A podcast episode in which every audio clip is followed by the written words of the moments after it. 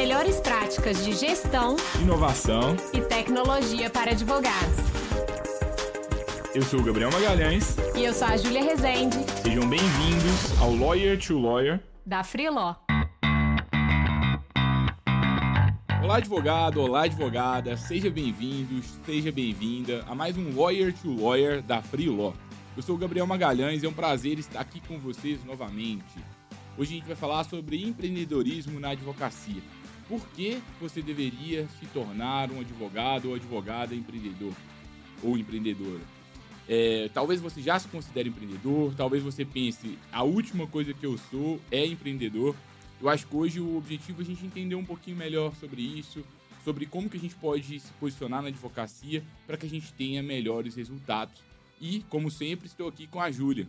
Olá, pessoal, sejam bem-vindos a mais um Lawyer to Lawyer. Para quem é novo por aqui, meu nome é Júlia Rezende, sou co-host e sócia do Gabriel aqui na Freeló e conduzimos esse podcast juntos. É, como ele falou, né, esse tema do empreendedorismo na advocacia, ele é essencial quando a gente pensa, né, e é um tema que a gente fala muito aqui no podcast, é que a advocacia é um negócio mesmo, como qualquer outro. Então, a gente precisa pensar ele estrategicamente tendo em vista que o objetivo né, é, da advocacia é realmente a gente ter uma profissão que vai gerar, gerar lucro, que vai gerar é, benefícios ali para a nossa vida pessoal e financeira. Então, esse pensamento né, da advocacia como realmente um negócio e tornar-se empreendedor é justamente para você conseguir ali aferir as melhores possibilidades dentro da sua profissão, acho que tanto financeiramente, quanto pessoalmente, quanto profissionalmente. E, assim, é, a gente atua com questões peculiares na vida dos nossos clientes. Então, Sim. naturalmente, existe uma diferença de uma prestação de serviço comum para prestação de serviço jurídico. Então, é, por exemplo, a gente pega um, uma prestação de serviços de uma padaria, por exemplo, é muito diferente da prestação de serviço é, dentro do, de um escritório de advocacia. Só que em certos pontos existem coisas parecidas. É, ambos a gente tem que, no final das contas, pagar funcionário, a gente tem que é, ali é, ter uma retirada nossa. E se o nosso escritório não está gerando resultados financeiros, a gente basicamente vai acabar o nosso negócio. Então, quanto mais organizado o escritório estiver, no fundo, mais diferença ele vai conseguir fazer na, na vida das pessoas. A é. advocacia, a gente tem que ter esse, é, toda a questão social, que é essencial do nosso negócio, mas o que acontece é o advogado, que é só um jurista, que não tem muito desse lado de empreendedorismo dentro do seu dia a dia, ele acaba conseguindo, é, infelizmente, ter uma prestação de serviços pior do que um advogado que é empreendedor e, às vezes, até do ponto de vista jurídico, pode até ser pior do que o outro advogado. Então, acho que, assim, para quem já é empreendedor, que, que a gente pode fazer para avançar? Para quem ainda não é e está querendo, está buscando, está querendo modernizar a advocacia, quais são os pontos principais para a gente realmente implementar essa mudança, tanto de mentalidade quanto de estratégia dentro do nosso negócio, é isso que a gente vai conversar hoje, né, Ju? Sim. É, e acho que, que dentro disso, assim, Gabriel, que você falou, é, é, né, de que às vezes uma pessoa que ela é mais empreendedora, ela se destaca mais do que uma pessoa que é menos empreendedora, talvez simplesmente por essa habilidade. É, eu fico pensando que é, na advocacia, né, na a nossa formação jurídica, é para gente ser advogado mesmo, né? E aí a maior parte das pessoas, a maior não, né? Mas grande parte das pessoas, quando pensa em advogar, pensa em, ah, primeiro pode até prestar serviço para algum escritório, mas depois pensa em abrir o próprio escritório e muitas vezes tem só o conhecimento jurídico, nenhum conhecimento de gestão ou pouco conhecimento de gestão, o que prejudica ali a eficiência mesmo do negócio, né? Então, acho que, que é bem isso mesmo. Esse conhecimento jurídico, ele é essencial, claro, para a gente prestar um bom serviço, mas quando a gente pensa que o nosso serviço também faz parte de um negócio que, querendo ou não, precisa pagar as nossas contas, precisa pagar as contas do próprio negócio, é, a gente começa a pensar que realmente é importante, além do conhecimento jurídico, ter todos esses conhecimentos de gestão e de eficiência mesmo. É, e hoje, hoje é um tema bem legal, porque vamos compartilhar bastante essa experiência. Já trouxemos diversos talvez dezenas, É. talvez centenas de advogados empreendedores. Acho que centenas, com certeza, Isso. de advogados e advogadas empreendedores por aqui. E eu acho que hoje é um dia da gente consolidar um pouco essas, É. essas ideias para a gente passar. E, é, e, e acho que compartilhando também um pouco da nossa experiência também, né? Porque a gente tem a formação jurídica, tanto eu e o Gabriel, é, nós somos advogados e hoje a gente vê que as coisas que a gente utiliza na gestão da Freeló podem ser adaptadas também, né, para a gestão de, de qualquer negócio. É, com adaptações, mas que a gente vê que, no, no fundo, os fundamentos de, de gestão, os fundamentos de é, gestão financeira, gestão de pessoas, eles podem ser replicados né, em, em contextos de diferentes negócios. E se você está aqui pela primeira vez, não minha garganta, garrou aqui. É, se você está aqui pela primeira vez e você ainda não se inscreveu na newsletter da Freeló, eu recomendo muito que você se inscreva. A gente está passando as melhores práticas de gestão, inovação e tecnologia por lá. É um complemento dos episódios para ajudar você a ir para o próximo nível mesmo da advocacia, de uma forma mais moderna, se manter sempre atualizado. Então, recomendo muito que você se inscreva. A gente sempre deixa o link aqui aonde você estiver escutando ou assistindo o episódio. Isso, na você- descrição. E se você estiver gostando do- dos conteúdos, compartilhe com outros colegas advogados, advogadas. Não deixe de conferir em vídeo é, também, porque a gente brinca aqui, né? Nós estamos aqui. Júlia fez a maquiagem, não foi à toa. Hoje é isso. colocamos a, a roupa bonita aqui para vocês nos Uhum. verem também, para a gente se aproximar também de outras formas. Mas brincadeira, pessoal, cada um vai consumindo o conteúdo do jeito que preferir, para a gente tá tudo bem. Vamos, vamos começar o, o tema de hoje, Ju? Vamos. E assim, acho que antes da gente começar, é, seria legal a gente entender o que, que é empreender na advocacia. Eu acho que, assim, sobre- quando a gente pensa de empreendedorismo, é, acho que até saindo um pouco da advocacia, se a gente for pensar nas principais personalidades do direito, todo mundo que conquista algo grande, assim, é, no direito, de alguma forma ou de outra, tem que se tornar empreendedor. Por exemplo, um juiz que ele vai se tornar um desembargador, que daqui a pouco ele vai é, ser ministro, por exemplo, do STF, do STJ. Se ele for só uma pessoa jurista ali, que fica só por conta da, de, de fazer as teses, de, de, é, de fazer as decisões ali no dia a dia, se ele tiver só essa habilidade, só for bom no direito, provavelmente ele não vai ser um bom desembargador, não vai ser bom, um bom ministro. Por quê? Porque para que você consiga é, escalar geralmente dentro, da, de- dentro das nossas posições, a gente precisa de desenvolver outras habilidades. Então, o juiz, quando ele se torna desembargador, até mesmo um juiz mesmo, ele tem que desenvolver habilidades de liderança, de gestão, é, ele tem que motivar a equipe que está com ele ali, os assessores, porque ele não vai conseguir fazer tudo, é, é impossível. E tem que ter uma equipe bacana. Então, da mesma forma, a gente pode pegar, por exemplo, na UAB, presidente da, da, da OAB, por exemplo, é uma pessoa que, para chegar lá, teve que cultivar relacionamentos, teve que também, de igual forma, né, desenvolver outras coisas que não estão dentro do direito. Isso também acontece com os principais escritórios de advocacia do país. Se a gente pega os sócios desses grandes escritórios, é, eles são bons no direito, mas eles têm outras coisas. Eles Sim. têm a veia comercial, eles têm uma, uma inovação diferente, um jeito de olhar diferente para o problema dos clientes. E foi por conta disso que todas essas grandes personalidades do direito conseguiram ter sucesso e um sucesso acima da média. Sim.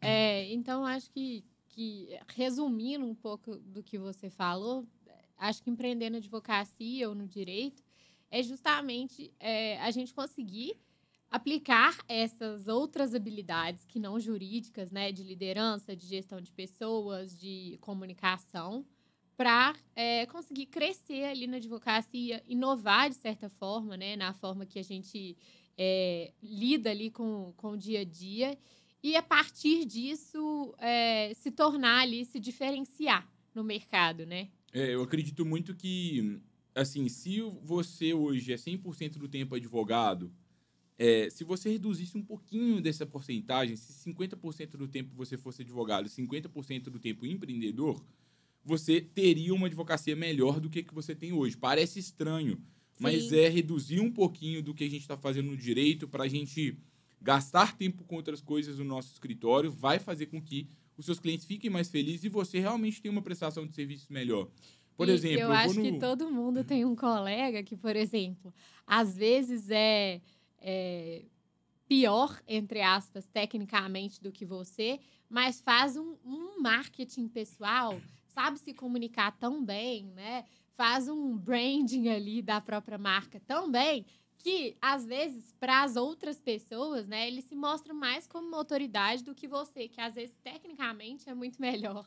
É, e aí tem gente que, que chora e tem gente que vende lenço. Tem advogado que fica assim, ah, meu Deus, que injusto. É. Essa pessoa aqui é muito pior do que eu, não sabe nada E e, tá aí ganhando, isso- de- é. tá ganhando tanto de cliente. E eu acho que isso acontece muito nesse cenário de redes sociais, não só na, na advocacia, mas em várias profissões. Tem gente que fala: nossa, aquela pessoa ali que está no Instagram, que está né, se posicionando como autoridade, ela não é boa, eu conheço essa pessoa, né?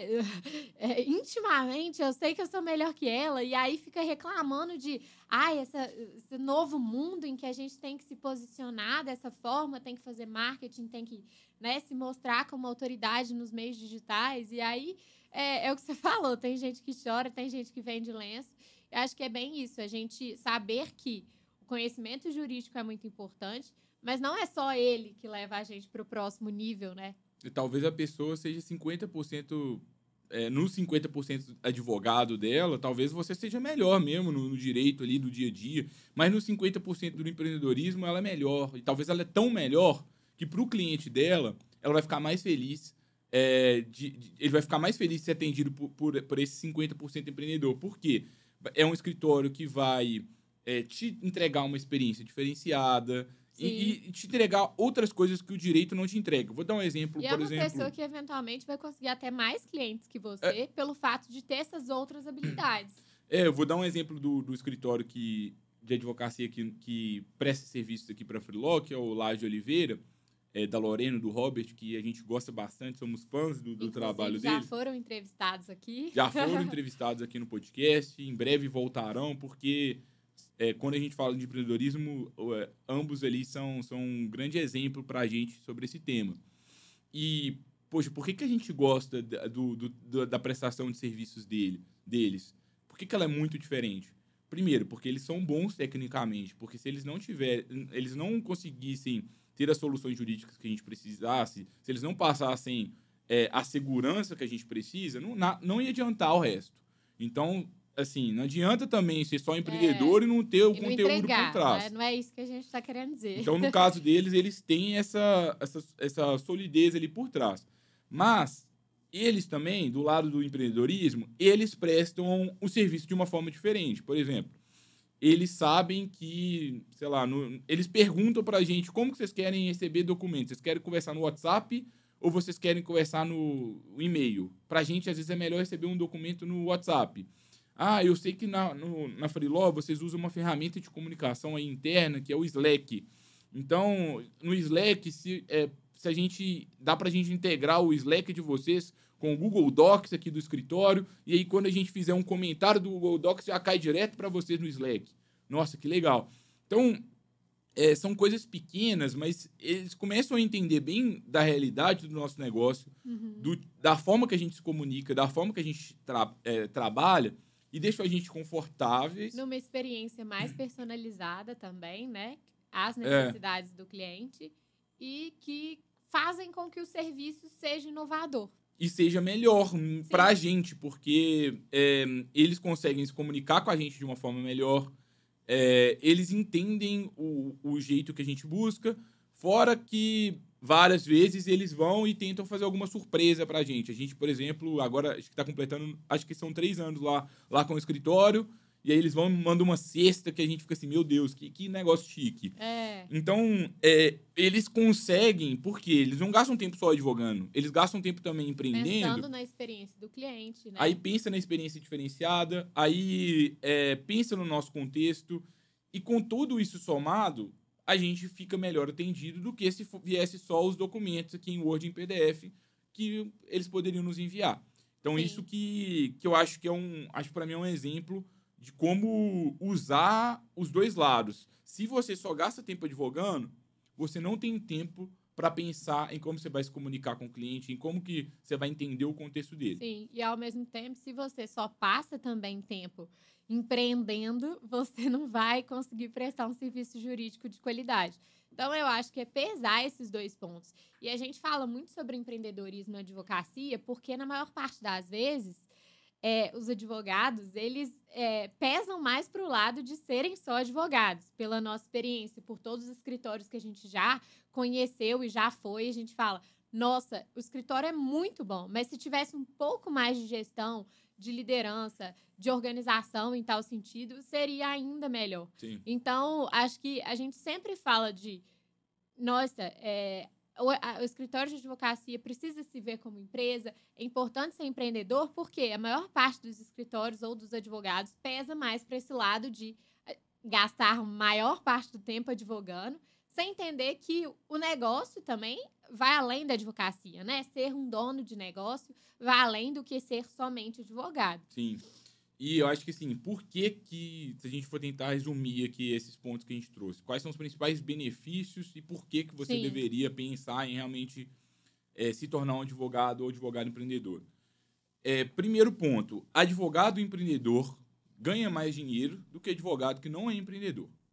Sim. Porque você consegue, você gasta tempo pensando em ganhar dinheiro também é, você gasta tempo pensando em melhorar a experiência do cliente, em melhorar o seu modelo de negócio. É. E, consequentemente, onde seu foco está, é, melhor melhores serão os resultados que você vai ter lá. Sim, e acho que ganhar dinheiro também é pensar em gestão financeira, por exemplo, né? De tipo economizar, ver onde você está gastando errado. Foi até um tema que a gente já trouxe aqui em episódios anteriores, né? Então acho que é, você pensa em como ganhar dinheiro melhor, seja pensando na experiência do cliente, mas seja também exercendo uma melhor gestão. E acho que além disso, né, a diferenciação, na minha visão, gera esse crescimento profissional, é, né, seja do escritório, seja também é, de desenvolvimento mesmo de diferentes habilidades. É, e acho que você acaba se diferenciando do mercado, você consegue ser mais inovador, prestar um serviço, um tipo de serviço diferente e você consegue sair da competição do, que, dos escritórios, né? Se você é um advogado empreendedor, você não tá mais no rol dos 1 milhão e nem sei mais quantos advogados, é. mas é 1 milhão e 400 mil advogados. Você não tá competindo com todo mundo. Você tá competindo com, sei lá, 50 advogados empreendedores que conseguem também atuar no seu nicho. É, é um posicionamento muito mais específico, né? Muito menos genérico e que com certeza vai atrair mais, mais clientes naquele perfil que você deseja atrair para o seu escritório. Então, é, é justamente isso. Você sai do posicionamento genérico e entra num posicionamento bem mais estratégico, assim, da sua advocacia. E, e uma coisa que eu gosto também de pensar é que quando você é empreendedor, você pode tirar férias. Você tem, aliás, não, nunca é fácil, tá? mas assim, é para todo mundo tem um negócio, mas assim, é mais fácil de você tirar férias, é mais fácil de você tirar finais de semana, é mais fácil de você não trabalhar fora do de horário. De você ser substituível, né? Em outras palavras. É. É, porque acho que uma coisa muito comum que a gente vê aqui nos escritórios é que, por exemplo, muitas coisas ainda estão centralizadas nos sócios, né? Então, é, o sócio se sai de férias, a coisa não roda, né? Ou não anda da forma que deveria andar. Quando a gente desenvolve essas habilidades empreendedoras e coloca isso dentro do negócio, se eu tenho uma gestão, se eu tenho uma organização, se eu tenho um fluxo de trabalho bem definido, eu consigo tirar é, férias e as coisas rodarem sem mim, né? O meu, o meu, a minha advocacia realmente vira um negócio. E eu saio, eu consigo entregar a mesma coisa sem perder a qualidade, porque eu padronizei, né? Eu criei processos ali dentro. Tem gente que gosta de um negócio 100% personalíssimo. Tipo assim, olha, a pessoa veio procurar o Gabriel.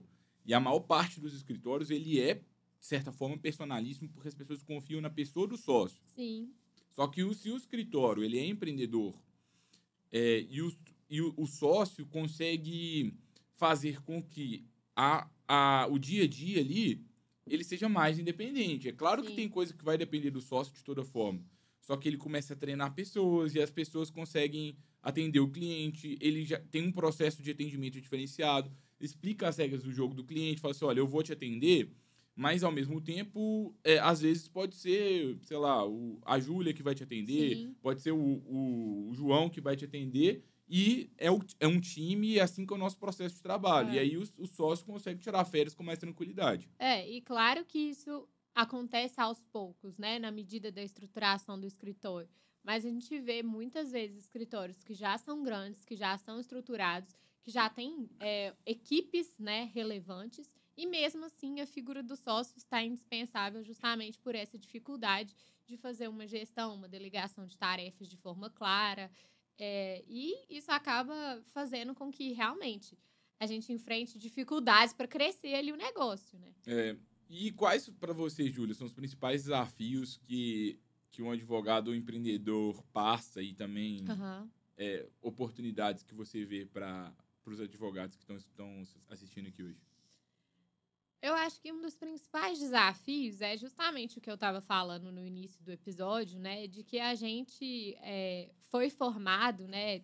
Acho que na faculdade e tudo mais, e na vida mesmo, para ser, sermos bons juristas. Então, é, na nossa profissão, é muito valorizado é, a pessoa que é graduada, pós-graduada, mestre, doutora em direito, né? E eh, nisso a gente vai formando aquele conhecimento só jurídico. E muitas vezes a gente chega num ponto, num escritório de terceiros, por exemplo, e a gente fala: ah, não, acho que eu cheguei no meu limite aqui, quero abrir meu próprio negócio. Ou então já sai da faculdade querendo abrir o próprio negócio, mas com um viés totalmente de se formar como jurista para abrir o próprio negócio. Então, ah, para eu ter um bom escritório de advocacia, eu preciso ter mestrado, é, doutorado, pós-graduação em direito. É, acho que é bem aquele ponto que a gente falou. Não que a qualidade técnica não seja importante, pelo contrário, é muito importante acho que todos esses títulos são super bem-vindos, claro. Mas é, não é exclusivamente isso que vai fazer você ter sucesso no seu escritório. Então, acho que o principal desafio, na minha visão, é essa falta de é, conhecimento mesmo de habilidades empreendedoras, de- gestão, de liderança, de comunicação, estudar pouco essas coisas, né? O que já é mais estudado em outros contextos de outros negócios, né? Então, é, acho que é isso. Como a advocacia é muito um negócio de prestação de serviço, às vezes a gente foca só em ter um serviço excelente. Mas é muito aquilo de que não é só o serviço excelente que vai te levar a ter um escritório bem sucedido. Essas coisas são muito diferentes, porque o sucesso do seu escritório não depende somente do seu conhecimento depende, né, jurídico. Depende de você ter uma boa gestão financeira, você ter uma boa gestão de pessoas, senão ninguém vai conseguir parar no seu escritório. De você ser um bom líder, de você se comunicar bem, de usar todas essas habilidades, né, para atrair clientes e gerar uma boa experiência para o cliente. Então, acho que esse desconhecimento e talvez até muitas vezes uma falta de interesse de buscar esse tipo de conhecimento por, por parte dos advogados, talvez, né? Uma sensação de que, ah, somente conhecimento jurídico vai ser suficiente, seria um dos maiores desafios. Eu acho que tem o, o negócio do mindset, né? Da É. mentalidade que o povo fala bastante, que até se tornou um pouco. Muitas vezes a gente repete isso, até cansa de escutar, mas faz muito sentido, porque às vezes a mentalidade de vários advogados não combina com isso, não encaixa. E o que acontece também, eu acho que um desafio, é que às vezes as mentalidades dentro de um escritório se chocam. Uhum. Tem uma pessoa que quer, acha importante. Então, primeiro, assim, tem escritórios que não tem ninguém que acha que é importante É. isso. Uma mentalidade muito tradicional, às vezes, né? E conservadora nesse sentido. É, e aí tem outras pessoas, por outro lado, que já, já conseguem achar que é importante, mas um sócio acha que é importante, outro, outro não acha. Então é um pouco de choque cultural. E aí eu acho que assim, não tem muito o que fazer é, sobre choque cultural dentro do escritório. Se É. você acha que isso é importante para o seu escritório, seu escritório não valoriza, ou você vai convencer as pessoas, manda o podcast para elas, manda esse podcast assim, pega aqui, oh, eu gostei disso aqui, manda ele se- secretamente. É, Habilidade empreendedora em negociação, né? Persuasão. Comunicação. ou você vai convencer as pessoas a se tornarem empreendedores e a comprarem esse modelo de advocacia, ou então é, você vai ter que sair do escritório e buscar outro e Sim. criar um outro, uma outra, um outro negócio. E aqui na Freeló a gente já viu esse tipo de caso, né? De que às vezes um sócio tem uma mentalidade, o outro tem outra, e às vezes é difícil conciliar isso ali no dia a dia para que as coisas andem de forma mais inovadora ou mais empreendedora. Eu acho que o primeiro ponto é querer. Sim. O segundo é realmente priorizar, Sim. que é uma coisa que é difícil. E aí, se o escritório começa a priorizar, ele vai se esbarrar com coisas que é falta conhecimento em vários pontos. Por quê? a gente não foi preparado para isso nas faculdades, a gente Uhum. foi estudou para outra coisa. É. Então, a gente começando a estudar, a, a se preparar, aí a gente consegue esbarrar nesse ponto de realmente a gente ter um conhecimento acima da média. Sim. Agora, quais são, assim, é, os, as oportunidades, no meu ponto de vista? Uhum. É o seguinte: primeiro ponto, como poucos advogados são empreendedores, quem é um pouquinho empreendedor se destaca. Exato. Então, a gente tem uma concorrência muito forte na advocacia, só que é uma concorrência de pessoas que não estão se posicionando de uma forma diferenciada, não estão fazendo um bom trabalho de como uma empresa mesmo. Então, tem poucos escritórios que realmente são seus concorrentes. Não tem esse tanto de escritório igual. Os números são grandes, mas se a gente for nichar mesmo e pegar pessoas que estão fazendo um trabalho diferenciado, não é tão grande assim. Sim. Então, o pouco que a gente consegue aprender sobre isso, a gente já fica acima da média. E aí, é, se o, o outro ponto de oportunidade é que a informação está aí para qualquer pessoa. Por exemplo, o podcast aqui já são mais de 170 episódios e não precisa ser só aqui. e, assim, de altíssima qualidade. E acho que a gente está nessa era de- do conhecimento gratuito aí, aos montes, para quem quiser. É, então, poxa, ah, eu não, não sei nada sobre isso. Se isso for uma prioridade para você, você consegue aprender em, pouco, em relativamente pouco tempo. É colocar na rotina, priorizar, começar a ter reuniões de gestão, começar a monitorar o seu tempo. Olha, eu vou gastar 50% sen- do tempo sendo advogado, 50% do tempo sendo empreendedor, ou 80% do tempo sendo eh, advogado e 20% sendo empreendedor no início. Bloquear a agenda, respeitar isso e priorizar. Sim. É o problema que às vezes acontece que a gente tem uma, uma síndrome muitas vezes na advocacia que é quando a gente não está advogando, a gente acha que a gente não está trabalhando. É. Então a gente está ali fazendo, sei lá, fazendo alguma planilha financeira, é, fazendo post em rede social, a gente acha que isso não é trabalho. Tem gente que acha. E a questão primeiro é mudar a perspectiva. Se isso é uma prioridade para você, esses outros pontos estratégicos também é um trabalho e às vezes até mais importante do que as outras coisas que você estava fazendo. É, e a, a gente tendo essa mudança de postura, as coisas começam a fluir no escritório com uma relativa facilidade. Mas não é. Eu acho que o ponto de atenção que eu gosto muito de destacar é a questão de cultura, porque a cultura empreendedora ela tem que fazer parte do, do seu DNA e do DNA do seu escritório. Se não fizer, não vai para frente o projeto. Se você está tocando, se você está querendo implementar empreendedorismo e se tem sócio no seu escritório que não compra isso, ou ele tem que começar a comprar, ou não vai dar certo. É muito improvável que pessoas de baixo criem uma cultura inovadora que mudem a organização. A, a mudança de cultura tem que vir de, de cima, tem que vir do Sim. exemplo da- das pessoas de cima. Se elas não compram, aí você, como empreendedor, tem que criar um projeto para fazer um segundo negócio. É muito comum. É, a gente recebe, como a gente está com cinco anos de empresa, agora a gente recebe vários clientes que às vezes assim, Gabriel, estava num outro escritório, e aí no outro escritório o pessoal tipo, não acreditava numa proposta tipo da Freeló para contratação de advogados por assinatura.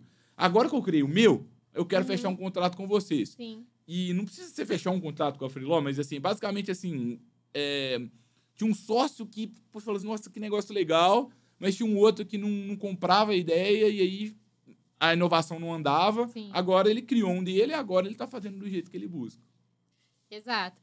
E assim, acho que, que dentro disso, né, a gente já falou ah, de algumas habilidades, mas eu acho que quando a gente pensa né, em como a gente se torna é, um advogado empreendedor, um dono de escritório empreendedor, acho que é bem isso. A gente é, dividir bem o nosso tempo para momentos de, de conhecimento técnico, que também vão ser importantes para o seu escritório decolar, mas momentos também de conhecimentos ali, de estudo, de habilidades de gestão, assim. É, e acho que as principais habilidades que, que são importantes de serem desenvolvidas são habilidades de liderança, de gestão de pessoas, de é, gestão financeira, que é uma coisa muitas vezes negligenciada e pode ser uma das principais alavancas para o negócio dar certo. Então, parar de gastar dinheiro errado, analisar ali como é que está o fluxo de caixa.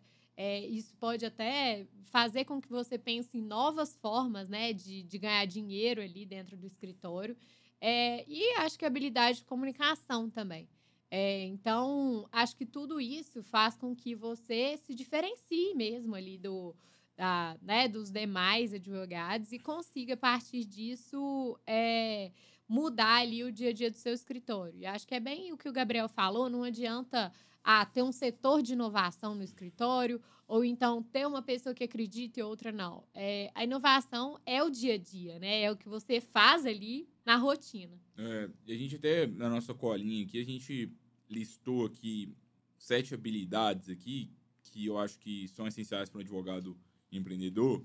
E na nossa colinha, que a primeira coisa que a gente colocou foi conhecimento jurídico, porque não adianta a gente não ter Sim. a base e não dar certo. Mas a questão é que talvez a gente pode dividir, sabe? Ter um sócio que é só empreendedor e um outro que tem a, a base jurídica pode ser uma ótima divisão. Pode mesmo. Então, eu acho que tem que ter alguém dentro de casa com muito conhecimento jurídico, mas é, é, pense assim, nas habilidades que a gente vai listar aqui, você não precisa ter todas.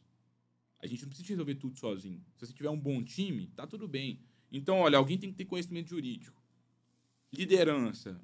Acho que todo sócio tem que ter, a não ser que você seja um sócio muito técnico, tem uma pessoa muito técnica, vai ficar só na operação, mas dá para dá para acontecer também, mas em regra acho que todo, todo advogado de alguma forma precisa de ter liderança, que é a segunda habilidade que a gente destacou. Comunicação. Poxa, quantos advogados bons que a gente não vê aí em grandes escritórios, né, que são muito bons, mas não sabem comunicar, grita com os outros, eu acho que não tem jeito. Acho que isso não é compatível com o mundo de hoje uhum. mais. Não tem jeito de criar uma cultura boa com um advogado que é Sim. bom tecnicamente, mas não sabe se comunicar. Eu acho que isso é uma coisa que. Ah, não vamos ficar passando pano para coisa que não, não, não, não, não vai funcionar mais uhum. numa cultura moderna. O quarto ponto que a gente colocou é essa habilidade de inovação. De inovação, para mim, é muito pensar em, em. Diferente pensar diferente e pensar de forma simplificada para a gente resolver problemas. Quais são os problemas do dia a dia que a gente tem, como que a gente resolve sem tecnologia, como que a gente resolve de uma forma criativa. É a quarta habilidade que a gente destaca. Resiliência é a quinta habilidade, porque não é fácil mesmo, é muito difícil empreender. Todo mundo que tem um negócio sabe, a advocacia é difícil e quem não tem resiliência não consegue, desiste. É, a maior parte das empresas do Brasil elas deixam de existir depois de um ano de, de existência. Cinco anos depois, eu acho que é menos de 20% ou menos de 10% uhum. das empresas existem. Não sei exatamente os dados no, sobre sociedades de advocacia especificamente, mas imagino que deve ser um pouco parecido. Então, essa resiliência também ela é bem importante. É, aí eu acho que essa questão da vontade empreendedora, né, que o sexto ponto que a gente destaca para vocês aqui é o espírito empreendedor. É assim, Poxa, eu comprei a ideia. É o estilo. Meu escritório tem esse estilo, tem esse DNA. Faz parte do seu DNA? Se sim, dá para gente, dá gente avançar. E a sétima habilidade que a gente destaca aqui é também a questão da gestão financeira. Porque, com uma boa gestão financeira, e aí foi até o início da nossa quarta temporada, que ainda não, não, não consumiu os conteúdos, eu recomendo que consuma. Tem vários escritórios que não gostam de gestão financeira, tem um pouco de trauma, eu entendo, mas quem entende de gestão financeira ganha mais dinheiro e eu recomendo que vocês deem uma olhada nesses conteúdos para que vocês repensem algumas coisas, porque gestão financeira diz muito sobre modelo de negócios, sobre precificação, uhum. sobre estrutura de custos, para que a gente tenha um negócio mais saudável e que consiga crescer de forma sustentável.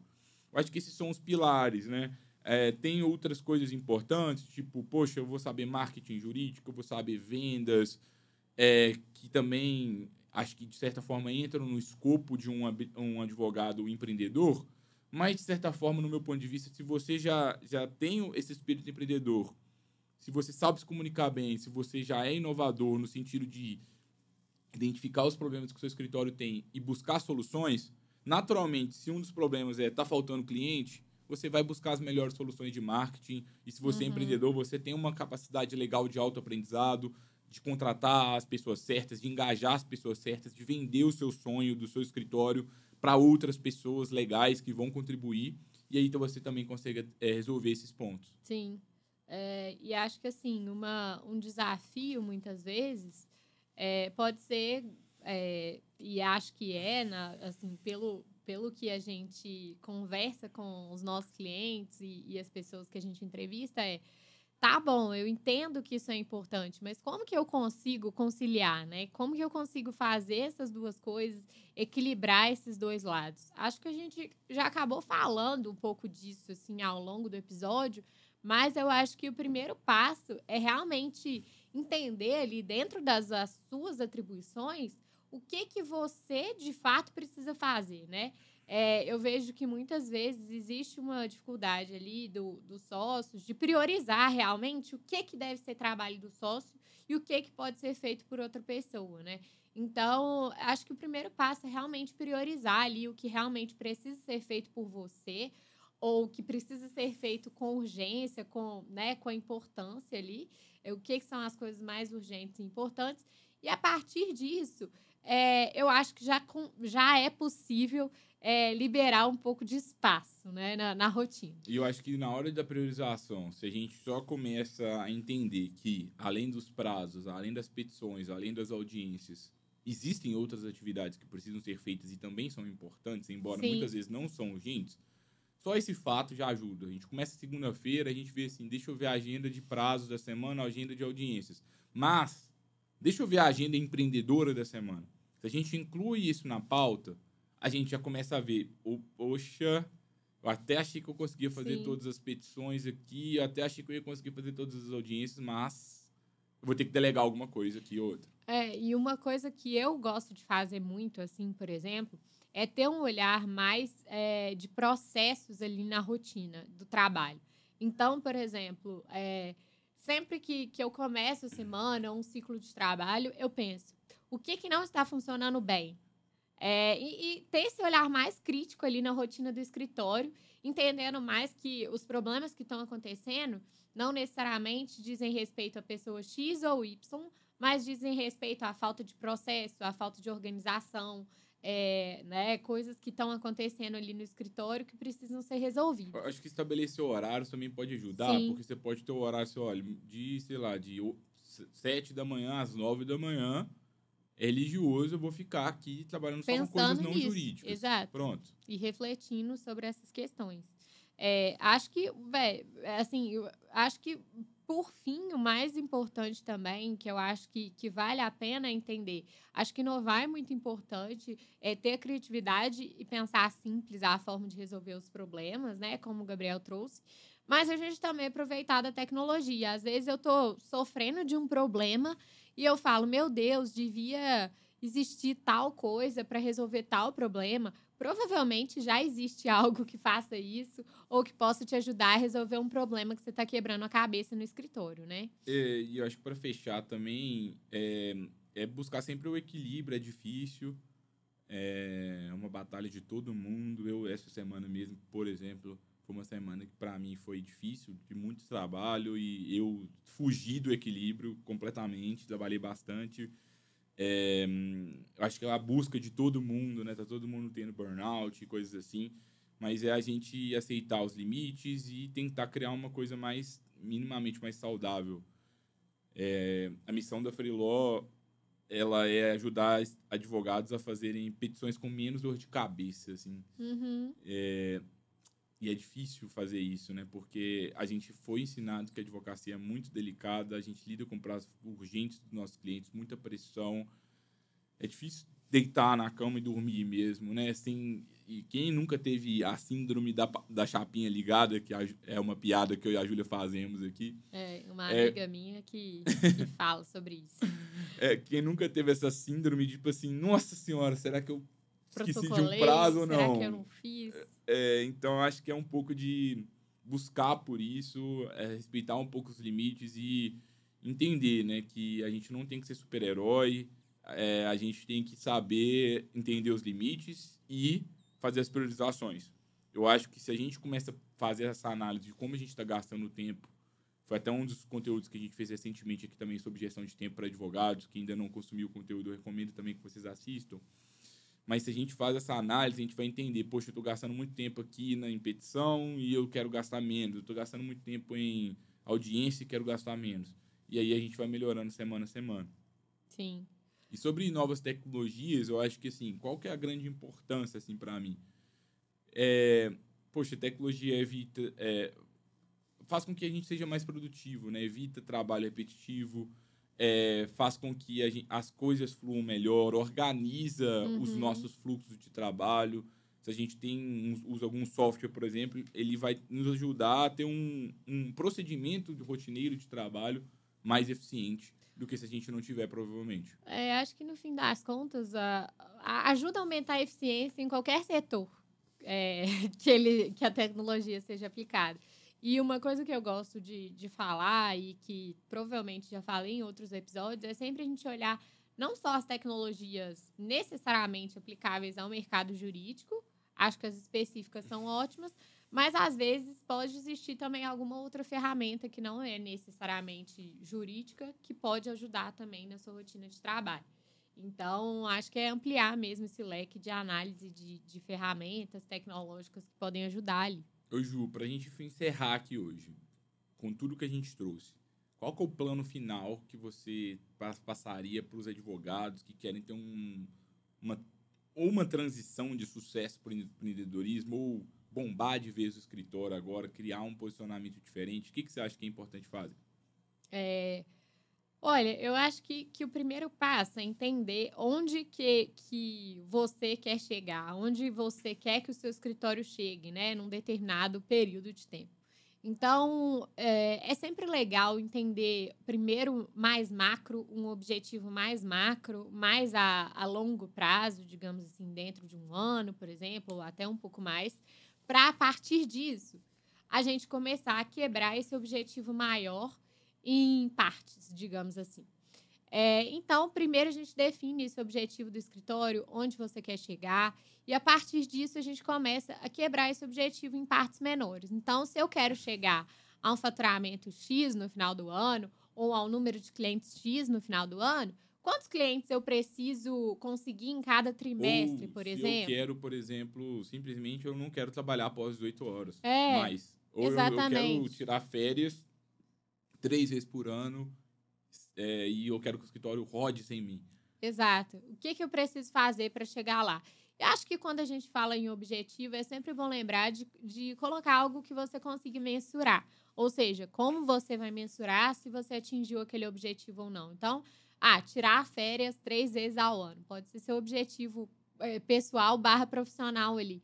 É, tá claro, porque se você tirar férias três vezes ao ano, você atingiu o seu objetivo. Mas, ah, ter uma vida mais saudável, ter um. estudar mais sobre empreendedorismo, isso não é, é não é fácil de medir, né? Então, sempre coloca coisas que te ajudam a mensurar se você atingiu aquele objetivo ou não. E a partir disso, traçar esse plano, né? tanto de estratégia quanto ali no, no tático mesmo, no dia a dia, quais são as coisas que você precisa fazer e organizar para chegar nesse objetivo. É, eu acho que assim, identifica quais são. Faz uma análise interna também, pode fazer uma análise SWOT, poxa, quais são as forças, fraquezas, desafios. E oportunidades. Oportunidades que a gente vai ter aqui de, de acordo com o meu contexto. É, talvez, poxa, Deixa eu ver o que, que os outros meus concorrentes fazem. Tem algum Sim. escritório que você admira. Olha o que, que outras pessoas aqui do Lawyer to Lawyer estão fazendo. O que, que eles estão fazendo que você não está. Analisa um pouco de mercado, assim. É, acho que essa análise de mercado ela é bem importante para ajudar a traçar esse plano de ação, né? E sempre como a Júlia trouxe, não fica assim, poxa, se eu quero, se eu quero, por exemplo, parar de trabalhar após 18 horas, ou se eu quero parar de fazer todas as petições do escritório, por exemplo, não fica só. E aí, como que você vai fazer isso? Quais são as ações concretas? Qual que é o passo um? Qual que é o passo dois? Qual que é o passo é. três? Vai. Como isso vai progredir, né, ao longo do período que você estabeleceu para atingir esse resultado? E gosto também de sempre colocar esse, né, esse objetivo dentro de um marco de tempo, porque senão vão surgir outras urgências, vão surgir outras coisas que vão fazer com que aquilo perca prioridade. E então, é sempre bom a gente Até tá... o final de 2023 eu quero parar de trabalhar. Então tá. é, aí tá definido o tempo e tá definido o objetivo, é Agora, fazer o plano de ação. fazer? E aí Exato. vai analisando as coisas, né? Ou uma vez por mês, uma vez a cada 15 dias, como que tá? Tá progredindo, não tá? É, a gente recebe muitos escritórios aqui que tem o desafio de muito inicial é, demorando a ser protocolado, por exemplo. Beleza, como que a gente vai medir isso? Quantas iniciais paradas temos hoje? 100? Beleza, e agora vamos analisar isso toda semana. Não, essa semana tem 100, na outra Sim. 110. Opa, então estamos resolvendo o problema. Agora na outra tem 90, na outra tem 80, na outra tem 70. Tá demorando um pouquinho, mas vamos resolver esse problema. Sim. Então é legal a gente sempre estar monitorando, avaliando para ver se está funcionando ou não essa estratégia que a gente busca. É, não é fácil, pessoal, ser empreendedor. É um caminho que não é para todo mundo, mas eu, eu acredito muito que o risco compensa. É uma visão que muito que eu tenho disso. Pode demorar um pouco, pode ser que você tenha anos mais difíceis, mas a verdade é que um, um empresário, um empreendedor, tem vantagens, né? No final, é, se o seu negócio der certo, você vai ganhar mais dinheiro do que a média do mercado, do que se você não, não tivesse tendo um negócio próprio. E, assim, você consegue fazer mais impacto na vida das pessoas. E dá para você ser empreendedor ou empreendedora também dentro de um negócio de, de outro escritório. Você pode usar esses pontos para mudar o seu negócio, para levar mais inovação, e aí você vai conseguir crescer muito mais rápido na sua carreira. Eu acho que não, eu não vejo é, um caminho de um advogado de sucesso hoje conseguindo se destacar sem desenvolver essas habilidades que a gente trouxe aqui. E é, acho que isso, com todo respeito às pós- pós-graduações, aos mestrados, aos doutorados, a toda a parte jurídica, é, se eu tivesse que escolher hoje, estou abrindo um negócio, preciso ter sucesso entre ter toda essa qualificação técnica ali tradicional ou saber muito sobre empreendedorismo, provavelmente eu escolhi saber muito sobre empreendedorismo. Por quê? Encurta caminhos para o sucesso. E eu, com o meu conhecimento de empreendedorismo, eu ia conseguir ser mais persuasivo e eu ia buscar daqui a pouco pessoas aqui do direito para me ajudar a me dar essa bagagem para completar todos os pontos que eu busco. Então, Sim. acho que acho que fica a reflexão para todos. Se tiverem alguma dúvida, mandem para a gente. Acho que Júlia também tem umas palavras finais aí também. É, assim, acho que eh, concordo com tudo que você falou, Gabriel. Acho que é bem isso. Pode não ser para todo mundo, mas é o que vai te diferenciar. E queria lembrar, né, para a gente encerrar aqui, quem não se inscreveu na nossa newsletter, está gostando dos conteúdos, lembra de se inscrever, tá aqui na descrição do conteúdo, é, onde você esteja consumindo ele. E também a gente tem uns conteúdos também da Freeló, que a gente já falou sobre isso, que é, para quem gostou do tema, né, e quer aprofundar, é, tem o, o episódio 134 do Lawyer to Lawyer, que é como empreender na advocacia. Sim. É, a live 74, por que e como estimular o empreendedorismo no seu escritório de advocacia. E também a gente tem um, um conteúdo no nosso blog também, que a gente vai deixar aqui na descrição, que é, é como se tornar realmente excelente como um advogado empreendedor. É, e esse conteúdo é sobre advogadas empreendedoras, inclusive. É, então, para as mulheres, acho que vai ser bem legal, para os homens também. Mas, assim, acho que esses são alguns exemplos de conteúdo, mas a verdade é que o próprio Lawyer to Lawyer, Todo, né? ele, ele já. Tem bem esse viés. Tem, inclusive temos muitos advogados empreendedores.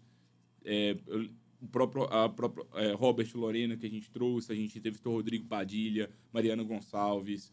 É, tem, poxa, tem muita coisa legal aqui que vocês podem voltar para trás aqui, que eu acho que vocês vão gostar também. Com certeza. Pessoal, muito obrigado a todos pela audiência. A gente se vê no próximo episódio. Tchau, tchau.